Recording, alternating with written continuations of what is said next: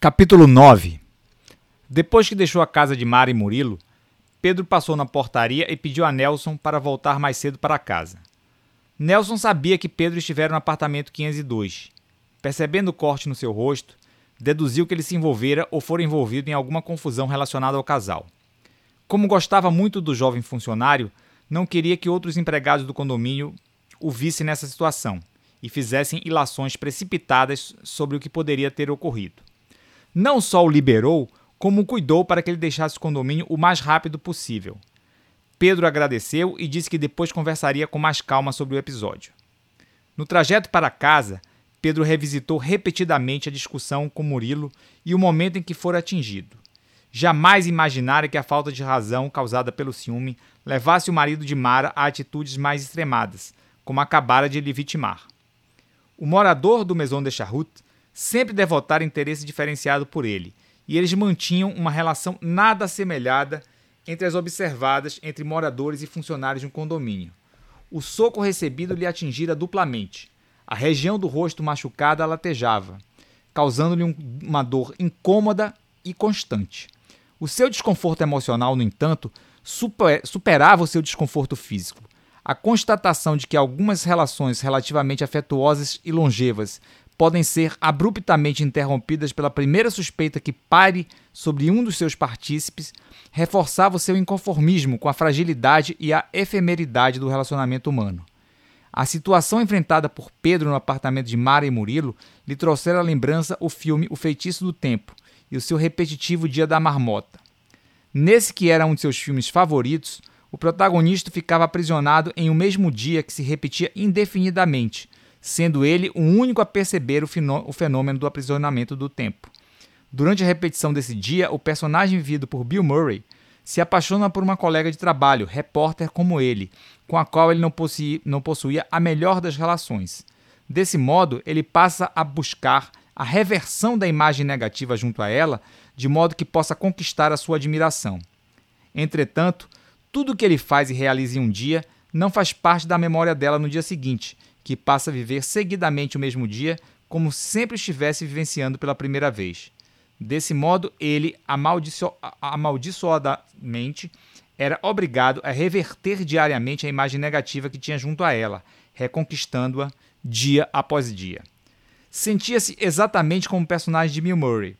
Tinha como premissa que histórias de relacionamento são incrementadas a cada dia e se acumulam aquilo que já sabemos das pessoas que nos rodeiam e aquilo que essas pessoas já sabem de nós. Os fatos novos não são ou não deveriam ser escritos em tábulas rasas. Pedro lamentava de que todo o histórico de relacionamento que possuía com Murilo e a boa imagem que construíra de nada tenham lhe servido nessas últimas horas. Não foram suficientes para lhe dar, ao menos, a chance de explicar o que ocorrera. Pedro temia pela repercussão do assunto e, nos últimos 30 minutos, alternou entre a ideia de se demitir e de não se demitir do Maison de Charrut por mais de 15 vezes. Lembrou-se de uma frase que lera em um livro de autoajuda aberto incidentalmente numa das suas frequentes incursões erráticas às livrarias. Não se lembrava do autor, mas sabia que o texto dizia mais ou menos assim: Preocupe-se mais com a sua consciência do que com a sua reputação, porque sua consciência é o que você é, e a sua reputação é o que os outros pensam de você, e que os outros pensam é problema deles. Por outro lado, preso às elucubrações filosóficas estimuladas pela experiência recém-vivida, terminou se esbarrando com as reflexões de Nietzsche, que pensava exatamente o oposto. É mais fácil lidar com a má consciência que com uma má reputação. Pedro já experimentara outras situações onde não recebera o tratamento adequado de pessoas que admirava. Na maior parte das ocasiões, acabou desenvolvendo um sentimento inicial negativo em relação a elas, seguido de um sentimento de grande indiferença.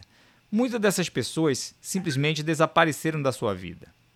No caso de Murilo, raiva e indiferença não eram os sentimentos predominantes. Ele estava meio que estupefato e atônito, tentando organizar as suas ideias. Em situações como a que acabaram de vivenciar, procurava sempre enxergar os fatos pela visão do outro. Mesmo com ressalva às posições políticas de Eduardo Janete da Fonseca, Pedro leu e releu o tratado desse autor sobre a capacidade humana de se autoenganar e de ser indulgente consigo próprio. Usou as referências trazidas pela leitura para buscar, refletindo em voz alta, uma melhor compreensão dos fatos. Há de se convir que uma foto do porteiro do edifício abraçado com uma mulher num restaurante badalado da cidade não é exatamente algo dentro do script. Pedro tinha noção do seu sex appeal e lembrava-se de ter sido alvo do ciúme de algumas colegas de faculdade quando fora visto conversando com suas namoradas embaladas. O que não era esperado era o completo alijamento da possibilidade de defesa na situação em que enfrentara na casa de Murilo. Mal começara a articular as primeiras palavras em sua própria defesa e já receberam uma porrada no meio das fuças. Enquanto se perdia no meio dessas divagações, Pedro se deu conta do encontro com Mara na porta do apartamento e começou a imaginar como teria se desdobrado o conflito entre ela e o marido após a sua saída. Apesar das consequências estampadas no seu rosto, não achava crível que o destempero de Murilo se manifestasse em violência física na relação entre o casal. Estava preocupado com Mara e com os resultados das suas últimas consultas e exames. Sabia que a semana era decisiva para o tratamento que ela deveria fazer e para a possibilidade, enfim, que teria de ter ao menos a chance de ser mãe. O carinho que Pedro desenvolvera por Mara e o sentimento de cumplicidade decorrente do segredo que ela compartilhara com ele funcionavam paradoxalmente como um atenuante para o sentimento que nutria em relação ao seu marido. Reconhecia que devia ser muito difícil imaginar estar perdendo uma mulher como aquela. O exagero no ciúme e o comportamento obsessivo de Murilo estavam amparados na sua visão pela eterna contradição entre o ter e o medo de perder. Com Mara, e antes dos últimos acontecimentos que tumultuaram a vida do casal, Murilo gozava de uma situação extremamente invejável em termos de relação conjugal.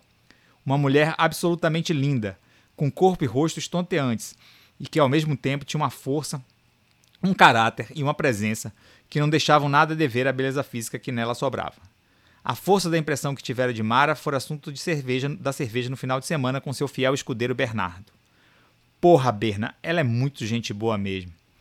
E o cara aí tá ficando caidinho pela coroa. Logo quem? Nosso eterno Papa Anjo. Deixa de ser besta, mané. A Mara até se aproxima do meu protótipo de mulher, mas eu continuo preferindo uma versão uns 15 anos mais jovem. Ao estacionar o carro na garagem e se olhar mais uma vez no espelho retrovisor, imaginou pela primeira vez que o ferimento no seu rosto exigiria alguma explicação para sua família. Não daria para chegar em casa com cara de paisagem, como se nada tivesse acontecido. Lembrando-se do evidente clima de incivilidade que tem dominado o trânsito na cidade, decidiu-se por relacionar o ferimento a uma discussão e o início de briga no trânsito. Para não deixar os pais preocupados, diria que chegou a um acordo com seu agressor e que ambos se desculparam e até marcaram eventual cerveja no final de semana quando descobriram que tinham amigos em comum. Chegando em seu apartamento, Pedro foi logo explicando que se envolveram numa briga de trânsito sem maiores consequências e que tudo chegara a bom termo após os desentendimentos iniciais com o agressor, que, como ressalvara, também fora agredido. Não recebeu maiores questionamentos, entrou no seu quarto, satisfeito com a aceitação da sua mentira por todos, e para se distrair resolveu dar uma vasculhada nas redes sociais. Após ser obrigado a tomar ciência do detalhado consumo gastronômico de um primo durante todos os dias da última semana, a partir das fotos de entradas, pratos principais e sobremesas consumidas dia após dia, e ler as postagens raivosas dos neos indignados colegas da faculdade sobre questões políticas, deparou-se com uma solicitação de amizade que lhe chamou a atenção. Você ainda se lembra de mim? Eu não me esqueci de você. Beijos, Luísa Dourado. O nome Luísa Dourado não lhe era estranho, mas não, não ocorreu a Pedro de imediato que se tratava da sua primeira paixão infantil, uma garota dois anos mais velha que ele. Ao entrar no perfil de Luísa, observou as instituições onde ela estudara e algumas fotos passadas e recentes, e finalmente a ficha caiu. O reconhecimento de que se tratava do objeto, então inatingível do seu amor de criança, lhe causou uma estranha dormência na cabeça e uma intensa agitação. Lembrou-se e até pôde sentir no seu corpo os efeitos dos momentos em que se aproximava da menina e até de uma conversa que tivera com a avó paterna, ainda aos cinco anos de idade. Minha avó, Hoje pedi uma menina mais velha em namoro, e ela disse que gostava de mim, mas que eu era muito pequeno para ela. Ela disse ainda que queria que eu fosse seu irmão mais novo. Tem algum jeito ou alguma fada que possa fazer eu ficar dois ou três anos mais velho para que eu possa namorar Luísa? A sábia re res resposta da não menos sábia avó jamais foi esquecida por Pedro. Assim, Pedro, a fada do tempo. Ela não fará você mais velho que Luísa, mas com o passar do tempo, essa diferença de idade não será problema nenhum para ela. Você é que pode achar que ela estará velhinha demais para você e preferir alguma menina mais novinha. A fada do tempo pode fazer o tempo passar mais rápido? Não há por que desejar isso, Pedro. O tempo passará do jeito que ele deve passar. O tempo passar em seu tempo. Pedro confirmou a solicitação de amizade. Apesar do dia terrivelmente ruim, Pedro dormiu com um sorriso no rosto.